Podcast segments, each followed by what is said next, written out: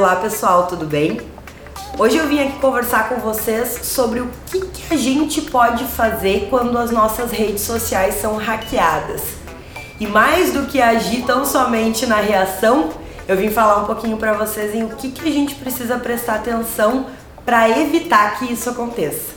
Meu nome é Angeline Kremer Grando, sou sócia do BVK Advogados, responsável pela área civil, e venho aqui falar sobre coisas importantes para vocês.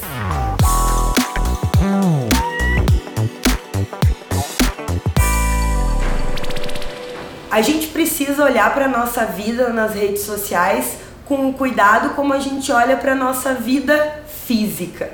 Se a gente toma cuidado para chavear nossa porta, para colocar uma grade, contratar uma empresa de segurança, por que é que a gente não toma esse mesmo cuidado quando se trata dos nossos dispositivos, o nosso celular, o nosso computador pessoal?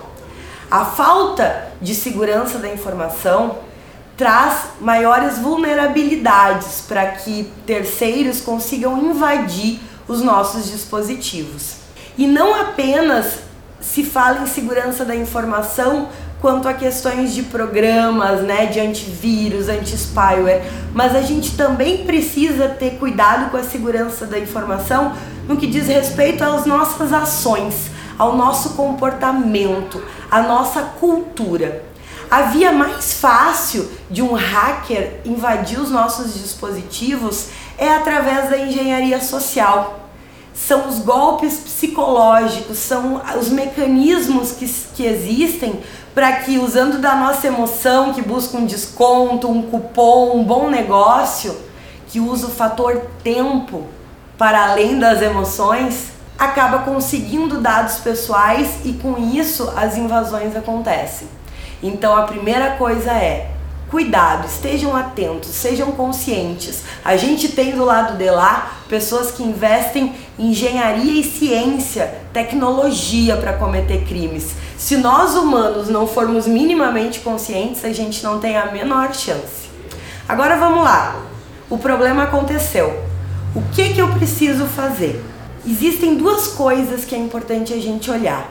O primeiro, a gente precisa tentar frear esse golpe para que ele não atinja outras pessoas, para que a gente proteja também aqueles que, que nos cercam. É perceber uma vulnerabilidade, uma invasão e imediatamente avisar os nossos familiares, aos nossos colegas de trabalho, em grupos de WhatsApp, publicizem, façam boletim de ocorrência.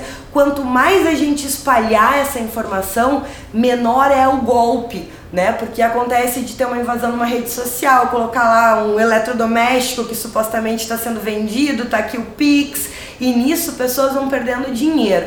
Então a gente precisa ter uma responsabilidade social quando isso acontece.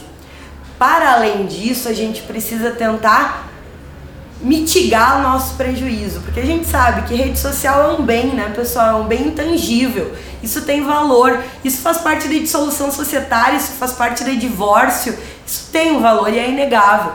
Então a gente precisa, o primeiro passo, é necessário sim entrar em contato com a rede social, Instagram, Facebook, enfim. Eles possuem um passo a passo para tentar recuperar né, rapidamente invasões nos casos em que não há tanto profissionalismo, né? Quando é mais superficial, os hackers deixaram algum rastro e vai existir um time de segurança trabalhando para aquilo. Eles pedem um prazo, dois, três dias. Isso é importante, inclusive, para os casos em que eles não resolvem a situação administrativamente, porque daí o próximo passo sim é buscar um advogado para ajuizar o que se chama de uma ação de obrigação que traga nessa coerção para a rede social agir né, ver o que, que pode ser feito para recuperar e esse tempo ele é precioso. Uh, o advogado, quando ajuizar essa ação, ele vai pedir uma tutela de urgência, uma liminar, para que imediatamente a gente consiga uma decisão, né, para obrigar a rede social a agir com maior celeridade. Então, essa documentação que ela é realizada na esfera administrativa nesse primeiro contato é fundamental para um bom processo. E aí a outra dica, pessoal, a gente precisa tomar cuidado em, em documentar, em trazer provas Porque muitas vezes, no meio do processo administrativo, tu segue passo a passo da, da, da rede social, faz exatamente aquilo que lhe é solicitado, só que a própria rede social acaba falhando. E daí, se eu tenho prova, eu consigo às vezes expandir as minhas argumentações numa ação judicial, porque com certeza haverá uma defesa e haverá uma defesa no sentido de tentar demonstrar que a segurança da informação daquela rede social, daquela empresa, daquela corporação foi muito bem, obrigada, tema de casa feito e o problema é teu, consumidor, culpa exclusiva da vítima. Então a gente precisa ter o máximo de provas registradas para justamente conseguir maximizar as nossas chances de ganhar esse processo judicial. Tomem muito cuidado com o que se chama de erro crasso, é o erro óbvio. Tem Pix, que se é a Angeline que está solicitando um dinheiro, uma venda de eletrodoméstico, por que, que o beneficiário é o João? A gente precisa hoje usar as redes sociais já desconfiando, já pressupondo, entendendo se remetente está correto ou não. E uma última coisa, pessoal, vamos cuidar dos nossos pais, dos nossos avós, das pessoas vulneráveis que não nasceram na sociedade da informação. Se a gente está vulnerável e passa por isso, imagina quem não está acostumado com essa sistemática. Então esse é o meu recado. Espero que vocês tenham gostado. Nos acompanhe aqui, YouTube, Instagram, Spotify. O BVK está sempre muito comprometido em divulgar informação relevante, porque é fundamental ter a informação para saber como prevenir e como agir mitigando prejuízos.